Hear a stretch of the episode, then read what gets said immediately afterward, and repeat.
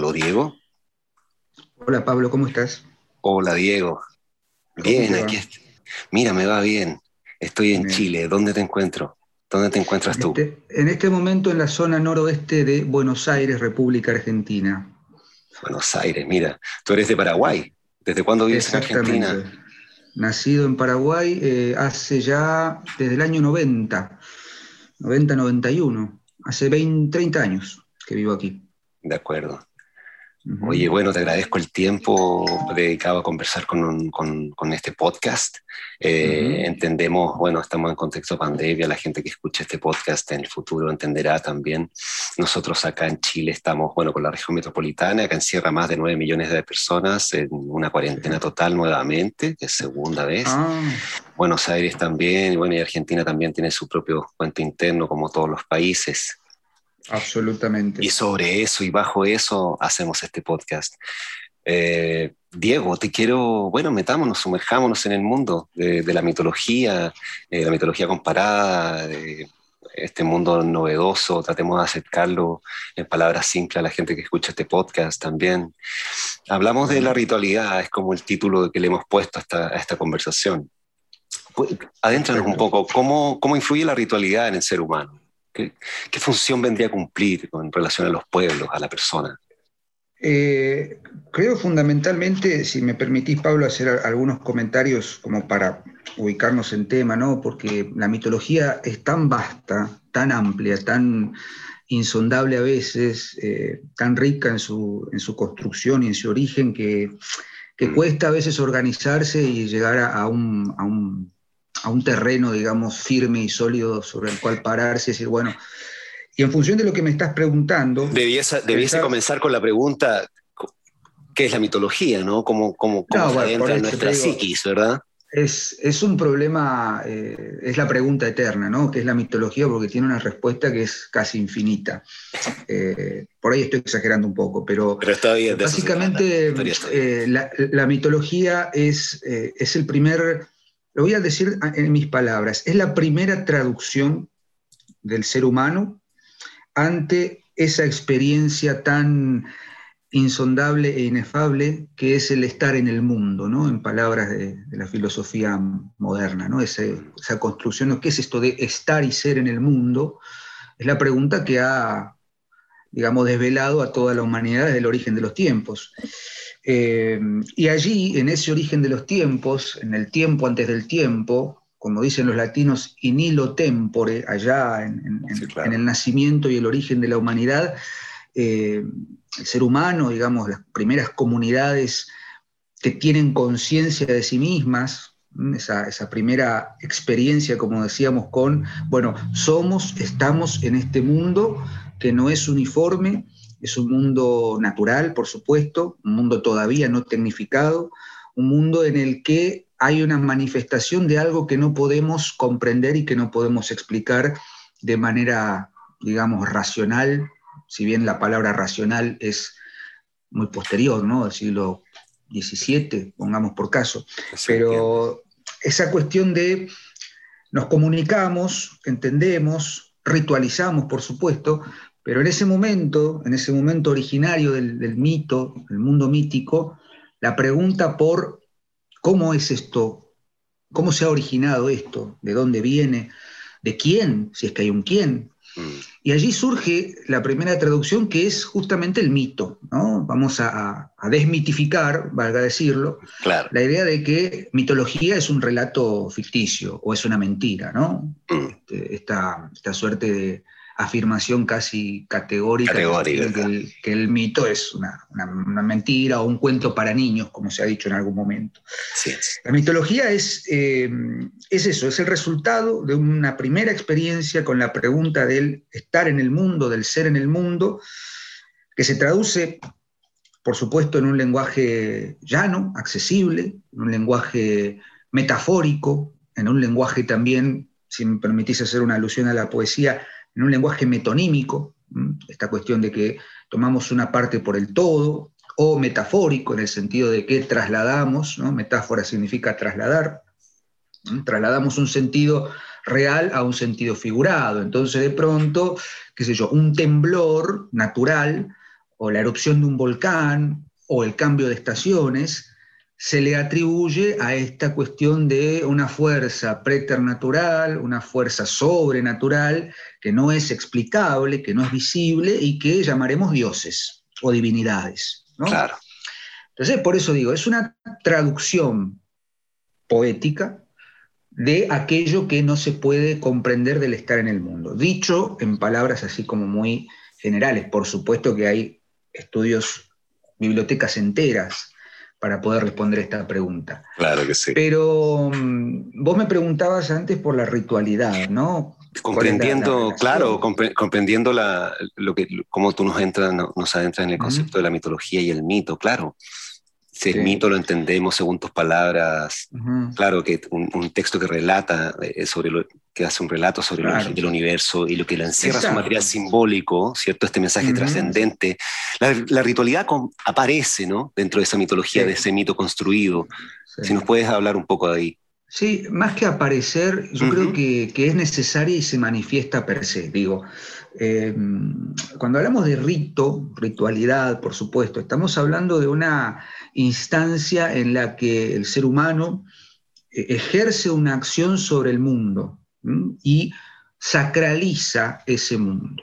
Cuando hablo de sacralizar el mundo, por supuesto aquí tenemos que hacer una distinción, ¿no? No solamente hablamos de lo sagrado en tanto religioso, aquí hay que pensar un poquito que las religiones son posteriores a la mitología. Mm. Y en todo caso, lo que, lo que tendríamos que pensar es que antes de cualquier religión o de cualquier búsqueda, digamos, eh, clasificatoria de las religiones, hay que pensar en una instancia originaria que es sacralizar el mundo. En este sentido, yo siempre recomiendo la lectura de, un pensador, un gran escritor sobre, investigador de la mitología llamado Mircea Eliade, mm. este, rumano, lo sagrado y lo profano. exactamente, lo sagrado y lo profano. ¿no? Mm. Mircea Eliade, en ese, en ese texto que es muy accesible, que es, digamos, eh, de muy fácil lectura, con alguna complejidad más avanzada. Difícil de encontrarlo, además, Diego, ¿ah? con esta locura de la pandemia y, la, y las sí, cerrando. sí, a ver, vamos a hacer un, ¿cómo decirlo? Vamos a, a dispararnos en el pie, metafóricamente hablando. Eso, eso. La, la, tecnificación ha llevado que hoy entre, es, algo, es una de cal y una de arena, como decimos aquí en Buenos Aires. Es decir, es algo positivo, pero a la vez implica recurrir a esto que vamos a, calculo yo, criticar en algún momento, que es la sobretecnificación. Digo, hoy en Internet el libro digital eh, se consigue, pero bueno. Pero no te quiero desviar. No, no, no. Digo, quienes somos nostálgicos del papel siempre buscamos el libro, ¿no? Entonces oh, sí. Eh, es, entendible que, no se consigue, está, está, agotado, en todo caso se consigue en librería de viejo, pero te entiendo, te entiendo que, se complica su, búsqueda y su encuentro. Pero en ese, en ese texto tan bellísimo que se llama Lo Sagrado y lo Profano, Mircea Eliade plantea justamente esta distinción entre aquellos elementos que él los divide ¿no? en espacios y en tiempos sagrados, mm. y esos elementos que son profanos, es decir, como te decía anteriormente, ¿no? esa pregunta por el estar en el mundo, por el ser en el mundo, que se traduce en mitología, esa búsqueda de lo, de lo inextricable, de lo inefable, ¿no? de, lo, incomprensible, empieza a convertirse en un elemento sagrado, un elemento sacro. Eh, ¿En qué sentido sacro, sagrado? En el sentido de que allí hay un misterio. ¿No? hay algo allí de, un misterio. ¿Quién mueve las olas para que el mar se, se navegue en los barcos? ¿Quién mueve los vientos? Bueno, no lo sabemos. No existe la meteorología, no existe la náutica. Digo, en el primer mundo, en, el, mundo originario, esa pregunta correspondía a una entidad sagrada. ¿no? Sacro empieza a convertirse en aquello que está por fuera de nuestra comprensión eh, eh, racional. Entonces, de lo que plantea es las eh, los primeros contactos del mundo místico con una suerte de relación con esa divinidad sacralizada, está en la instauración de un espacio físico, natural, que se abre como puente entre la profanidad, es decir, todo aquello que está por fuera, y efectivamente lo sagrado. ¿En qué sentido? Bueno, obviamente hay varios elementos, pero hay un concepto de Mircea que es fundamental, es que es el eje vertical, el axis mundi, ¿no? Es una suerte de elemento vertical, puede ser un túmulo, puede ser una montaña, un árbol. es un árbol, exactamente, muy bien, un tótem, ¿no? en, las, tradiciones más eh, americanas, Canadá, bueno, lo que hoy es Canadá, Norteamérica. Entonces lo que plantea Eliade es que, como bien dijiste Pablo, hay una instauración de elementos simbólicos, ¿no? Es decir, obviamente que una, no sé, un árbol es un árbol, o sea, desde la, ¿cómo decirlo? Desde la botánica, qué sé yo, puede ser un roble, puede ser un sauce, tiene un proceso físico, químico por el cual crece y tal. Pero para el hombre mítico no es un árbol, es un elemento que representa la unión entre la horizontalidad de la Tierra y la verticalidad de aquello que está por fuera de la Tierra, ¿no? lo que llamaríamos lo metafísico o lo, digamos, ¿cómo decirlo? Los, los supraconscientes. Supraconsciente también. este, aquello que está fuera del espacio de la profanidad. ¿no? Entonces Mircea plantea esto, es decir, el eje del mundo, el axis mundi, delimita, y acá hay una palabra por ahí un poco complicada, pero tiene que ver con lo que decíamos antes, delimita ontológicamente la manifestación de lo sagrado en la profanidad del mundo conocido. ¿Qué, es la ontología? Para quienes nos están escuchando y por ahí es una palabra un tanto rimbombante. La ontología es aquella, sea, aquella rama de la filosofía, de la metafísica que se pregunta por el ontos, por el ser. ¿no? Por eso empezaba este diálogo con esta idea de ser en el mundo.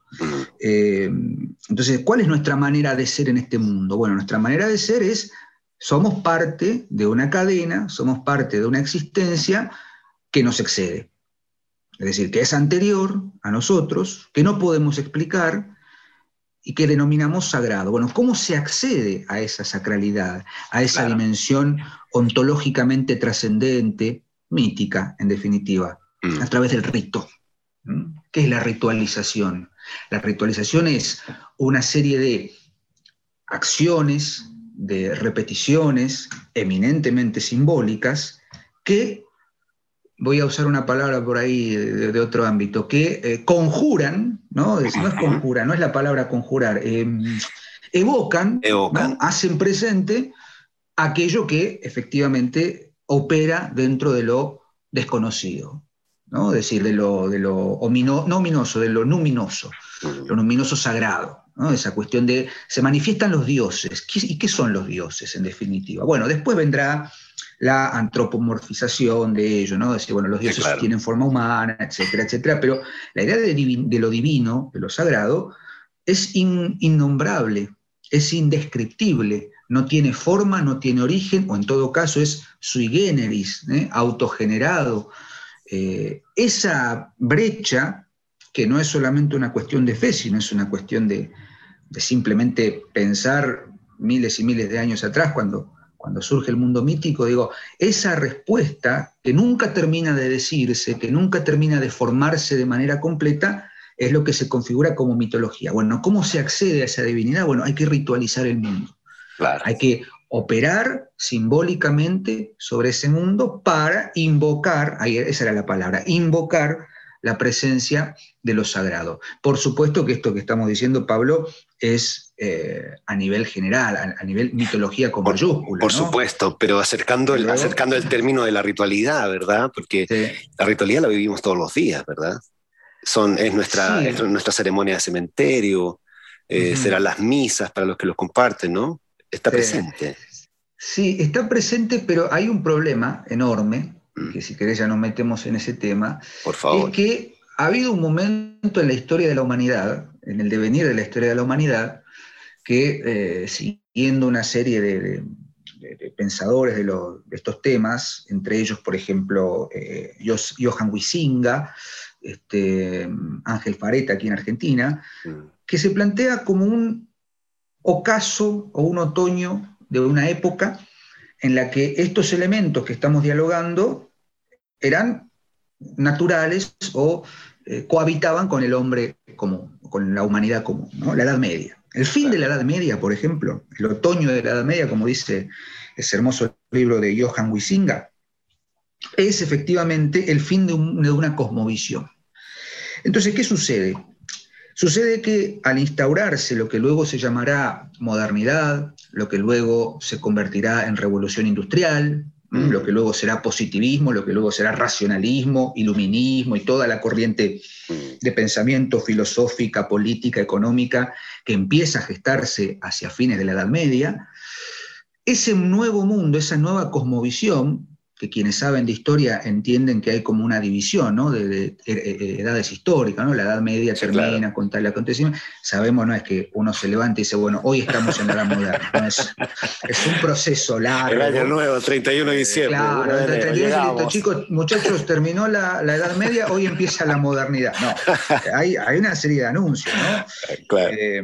200 eh, años de anuncios. Y más o menos, hay, hay una zona intermedia, ¿no? una zona de, de disputa entre periodos históricos. Pero lo que empieza a suceder, Pablo, eh, y la audiencia obviamente, es que a partir de, esa, de ese giro copernicano en la cosmovisión de la humanidad, que empieza por supuesto en Europa y obviamente se traslada hacia, hacia, el resto del mundo, eh, es una pérdida progresiva y más que una pérdida, una, digamos, ¿cómo decirlo?, una suerte de desmantelamiento, se empieza a, desmantelar, a desmontar la idea de lo sagrado en el mundo. Entendiendo que hay algo que viene y que no es bueno, lo que sucede con estos conocimientos, con este manejo del mundo mítico, de lo sagrado, de lo ritualizado, de lo que llamamos saberes tradicionales, ¿no? Mm. Eso empieza a entrar en un proceso de disgregación, ¿no? Se empieza como a repartir, empieza a, dispersarse, ¿no? Voy a citar un poquito el, banquete de Platón, al final del banquete, cuando se van del banquete y se reparten las esferas del conocimiento, obviamente no voy a hablar del banquete, pero más o menos va por ese lado, bueno, no cuándo nos volveremos a reunirse, cuando las esferas vuelvan a encontrarse. Bueno. Platón, simbólicamente y filosóficamente, está pensando ya en el siglo IV a.C. en que hay un momento de disolución de una cosmovisión, que es obviamente el, advenimiento de la filosofía, ¿no? el famoso, entre comillas, paso del mito al logos. Bueno, lo que Platón había visualizado en el siglo IV hacia la edad fines de la Edad Media, principios de la modernidad, se convierte ya en una realidad concreta y empieza a convertirse este conjunto de conocimientos y de, digamos, de saberes compartidos sobre lo mítico, lo sagrado, lo ritual, en algo oculto y en algo solamente destinado a aquel que quiera iniciarse en esos misterios. Entonces lo que sucede, como bien dijiste, es que uno hoy dice, bueno, hoy en día vivimos en un mundo en el que tenemos ciertos rituales, bueno, en mi caso prefiero hablar de ciertas ceremonias. Uno tiene ciertas ceremonias, pero ¿qué pasa? Eh, en mi caso soy una persona de fe, ¿no? Soy católico. Tengo una religión, tengo una fe tomada. lo mismo puede suceder para aquel, que es eh, protestante, budista, judío, este, como se dice, taoísta, sufi, musulmán, etc. Cualquier tipo de religión tiene una fe instaurada. Entonces uno va a misa y dice, bueno, yo creo, hay un acto de sacralización. Pero con el tiempo eso fue convirtiéndose en el eh, ritual sin religión o en el ritual vaciado de contenido, en solamente una repetición, digamos, especulativa, que no operativa, sino especulativa, de ciertas prácticas que carecen de profundidad metafísica. No sé si me explico. Es decir, yo puedo decir, eh, no sé, voy a usar una palabra que se usa, no sé si en Chile se usa, las cábalas, ¿no? Eh, juega mi equipo de fútbol y el día que juega mi equipo y gana, yo tenía puesta una camiseta, ¿no? Una sudadera. Entonces, como le fue bien, eh, cada vez que juega mi equipo, me Claro. claro. Entonces, eso, es, eh, que aquí llamamos cábala, ¿no? Claro, está muy mal usada la palabra, se dice sos cabulero porque tenés ciertos, ciertas ceremonias. No, no, no, significa que porque use esta camiseta o esta sudadera mi equipo va a ganar. No, hay otra cosa allí. Pero yo creo en eso. Bueno, ¿en qué medida eso es un ritual? Bueno, tiene algún resto de la creencia originaria, pero si no convertimos el ritual en una presencia de justamente, como decíamos antes de Mircea ¿no? de instaurar en el mundo una dimensión sagrada, eh, ese ritual se convierte en simple y llanamente repetición de actos especulativos que llevan al vacío o llevan a una satisfacción momentánea o a una satisfacción de ciertas expectativas parciales. Te, desconectan de alguna manera con ese sentido. Claro, claro, no, falta, falta el anclaje. Claro, porque, con lo, con lo sagrado. Porque es muy interesante lo que tú dices. Yo me recojo también las palabras bueno, de Joseph Campbell, que también en su libro ¿no? El, que habla de, de, este, de este comienzo. Él lo relaciona particularmente con, con, el cruce planetario con la era de Acuario también, que es muy interesante porque igual que las mitologías americanas que también hablan de eso. En ese sentido, él, bueno, eh, Joseph Campbell postula ¿no? que, la, que, la, mitología como la conocemos, bueno, lo que tú has señalado de, de arriba abajo y el presente, ¿no? se acaba, sino que se construirá, se construye en día a día una mitología más colectiva.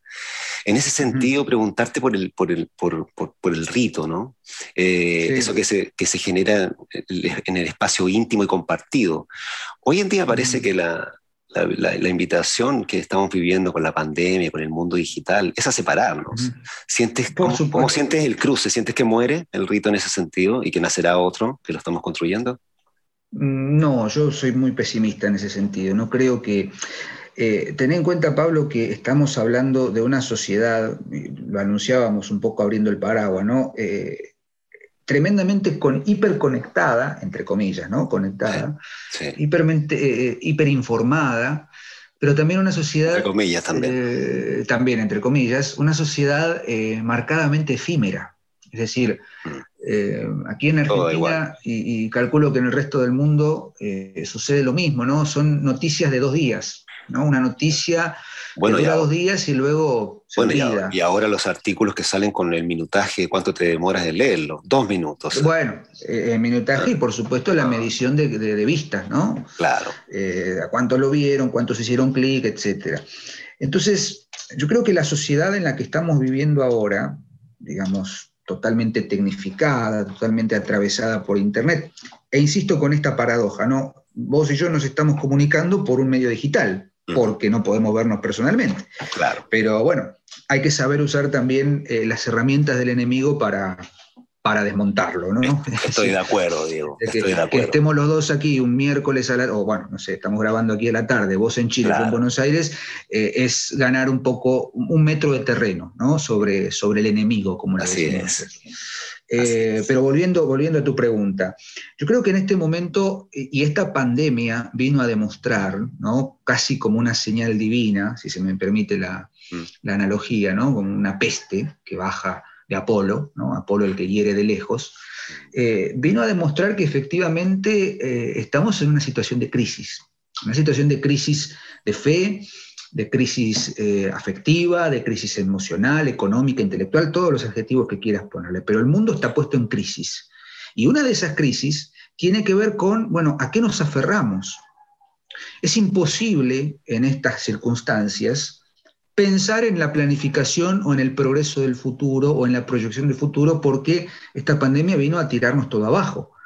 Entonces, digo, o a tirarnos todo abajo o a humildemente lo digo, mm. perdón, determino esto, digo, a poder escuchar y ver qué nos está pasando como sociedad. ¿no? Por ahí es una pregunta muy, muy general. Perdón, vos ibas a decir algo. No, pero está bien. No, no, es que yo siento que, que me, me, pidieron encerrarme en mi casa y estuve dos años, salí y me cambiaron la película. Claro, totalmente. sí, absolutamente. Y, te voy a decir otra cosa, que, hoy lo hablaba con una, con una compañera de trabajo.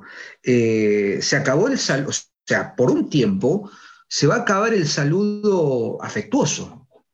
Nosotros aquí en Argentina tenemos la costumbre, bueno, de, abrazarnos y darnos un beso en la mejilla. En Chile también, sí. Eh, bueno, entonces, eh, y yo le digo, se va a acabar el saludo con beso porque, bueno, uno como ser humano, como autoconsciente de que tiene que cuidarse, etc. No sé hasta qué punto va a volver ese, esa ceremonia, mm. esa unión mancomunada de manifestación de afecto físico. Entonces cambiaron las relaciones humanas. Cambiaron las dimensiones, cambiaron las reglas del juego. Bien dijiste, yo salí, fui a tomar algo, me fui a hacer un café, paré la película y cuando volví es otra película.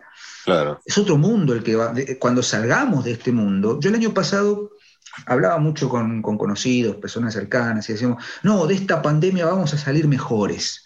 De esta pandemia no, esta pandemia no va a sacar mejor. Sinceramente, sinceramente, no, la pandemia no nos tiene que sacar mejor. Nosotros tenemos que pensar esa pandemia como una señal o como un llamado o como, como qué sé yo qué, de que decir, a ver, señores, paremos la pelota, señoras, señores, paremos la pelota y, revisemos a ver cuáles son los, las prioridades, cuáles son los, los, valores que vamos a... Estoy haciendo mucho discurso de No, pero está, pero está muy interesante porque quiero conectarlo con la siguiente pregunta, que es el trabajo con la juventud también. Claro, bueno, ahí está. sí, el trabajo con la juventud, porque, discúlpame, yo siento que ahora, claro, perdemos el lazo con lo ancestral también. Es algo que lo, lo debatimos acá en este, en este podcast. Eh, se pierde la, ancestralidad, entonces, ¿cómo, ¿cómo se convive con la juventud? ¿no? ¿Cómo, ¿Cómo se traspasa esa información, Diego? Pero no solamente cómo se convive la juventud, yo trabajo todos los días con adolescentes, soy profesor de secundaria, ¿no? Profesor y, tengo un cargo directivo en secundaria. Y mm, acá en Argentina tenemos esta, problemática de que la suspensión de clases masiva corta algo que ahí sí lo voy a decir con, con las palabras correspondientes, corta con ciertas ritualizaciones propias del adolescente ritos de pasaje del adolescente, ¿no? El adolescente que termina su, formación secundaria, acá en Argentina, bueno, es el año más importante de su vida, porque se van de viaje, porque organizan bailes, organizan fiestas, dejan el mundo, dejan ese mundo eh, delimitado por la escuela y por la educación formal para salir a ser, como decimos siempre, ¿no? Eh, miembros de una sociedad que los puede comer crudos, pero los soltamos de la escuela con herramientas para que puedan desenvolverse en ese Por supuesto. Eso implica un pasaje, un cambio de estado, ¿no? En la literatura es el, el Bildungsroman propio, ¿no? esas novelas que hablan del reto de pasaje, del cambio de estado, etc. Y mm. eso se cortó. Y eso tiene consecuencias porque cuando uno corta la ritualización, cuando uno interrumpe un ritual que es atávico y que es catártico también, eh, está cuadrando, está obturando, ¿no? tapando el, desarrollo de, una, de, un ser, del ser mismo humano. A ver, eh, si querés hacemos el, empalme. Digo, la juventud eh, tiene que que conocer sus rituales de, iniciación, sus rituales de pasaje. ¿no? Antes era, bueno, el, varón usaba pantalón largo cuando ya era un adulto, o la primera vez que se afeitaba. Bueno, era un, hecho ritual, o, las mujeres cuando cumplían 15 años. Sí, claro. ¿no? Eh, o, bueno, no, quiero abundar en esto, pero me parece que en este momento, eh, eh, esta pandemia nos vino a cortar todo. No se pueden reunir, no se pueden ver, no se pueden juntar, no pueden juntarse a beber, no pueden escaparse del colegio a comprar cigarrillos y fumar en la plaza. Sí, mi universo está en el celular. Claro, y el universo está en el celular, y eso es, me acabas de poner una imagen en la mente, que es el inicio de la alegoría de las cavernas de Platón, otra vez. Hmm. Digo, vivimos en un mundo en el que todo pasa por la imagen, en el que todo pasa por lo efímero y en el que nada es concreto. Hoy en día, el éxito está en las redes, ¿no? ¿Qué es ser exitoso? Y ser exitoso es subir un video a alguna red social, un video corto, efímero, que dura 24 horas, y ver qué cantidad de vistas, qué cantidad de me gusta, qué cantidad de compartidas tiene, etc. Entonces, y tener seguidores, ¿no? Es como que empezamos a construir ídolos de barro que ante la primera lluvia o ante la primera nevada se van a derretir. Sí. ¿no? Ante el primer cimbronazo se van a derretir. Tengo un colega que es un poco más extremista, ¿no? Es decir, perdón, por ahí voy a meterme en un tema muy escaroso. ¿Sabe la cantidad de frustraciones y de, y de, de trauma psicológico que vamos a tener en las generaciones que vienen? Bueno, Diego, sí, es un tema súper actual. Leí un artículo que señala que estas dos generaciones anteriores, la, anterior es la primera en la historia de la humanidad con, menos capacidades cognitivas que sus padres. Ah. Podemos entenderlo totalmente. Diego, bueno, mira, nos, has aclarado el panorama con tus palabras, hemos podido viajar, era lo que se pretendía en este podcast, nos has acercado a este mundo que a veces eh, nos da miedo abordar, creo yo, o bien, bueno, la mm. culpa de la, de la escolarización, ¿no? de cómo nos plantea la mitología como algo tan ajeno a nosotros y escucharte es acercarlo y acercarlo a nuestros corazones también. Yo te quiero agradecer por el tiempo dedicado, sabemos que estás entre medio ahí de tus clases y concientizando a los jóvenes, que creo que es la gran labor. Y nada, te mando un gran abrazo. Muchas gracias por tu tiempo, Diego, por tu conocimiento. Y bueno, es de esperar que todo, que todo funcione y nos volvamos a, ojalá, encontrar en persona en algún momento para saludar. Ojalá, ojalá, Pablo. El agradecido ante todo soy yo, obviamente. Eh, uno por ahí monopoliza mucho la palabra por una cuestión de formación profesional, pero les agradezco muchísimo no solo la invitación a este proyecto, sino también la, amabilidad que han tenido, especialmente vos, con quien he hablado largo y tendido, para, hablar de estas cosas que, es necesario decir. ¿no? Sí, más, más. Que quedo abierto para, para lo que gusten. Encantado. Aquí te robo una frase para cerrar. Más Platón y menos Prozac. Ese era un libro, no recuerdo el autor. Te escuché tu video junto sí, al maestro Corriri. Te mando un abrazo gigante, Diego. Un abrazo para vos también, Pablo, y saludos a la audiencia. Igualmente, que estés muy bien. Ahora cortamos y seguimos el día. Adiós. Buenas tardes, hasta luego. Diego Ortega es profesor de lengua y literatura castellana, fundador de la Asociación de Estudios Humanísticos de Argentina es investigador de las áreas de lingüística y mitología, con especial atención en las mitologías nórdica, celta y guaranítica.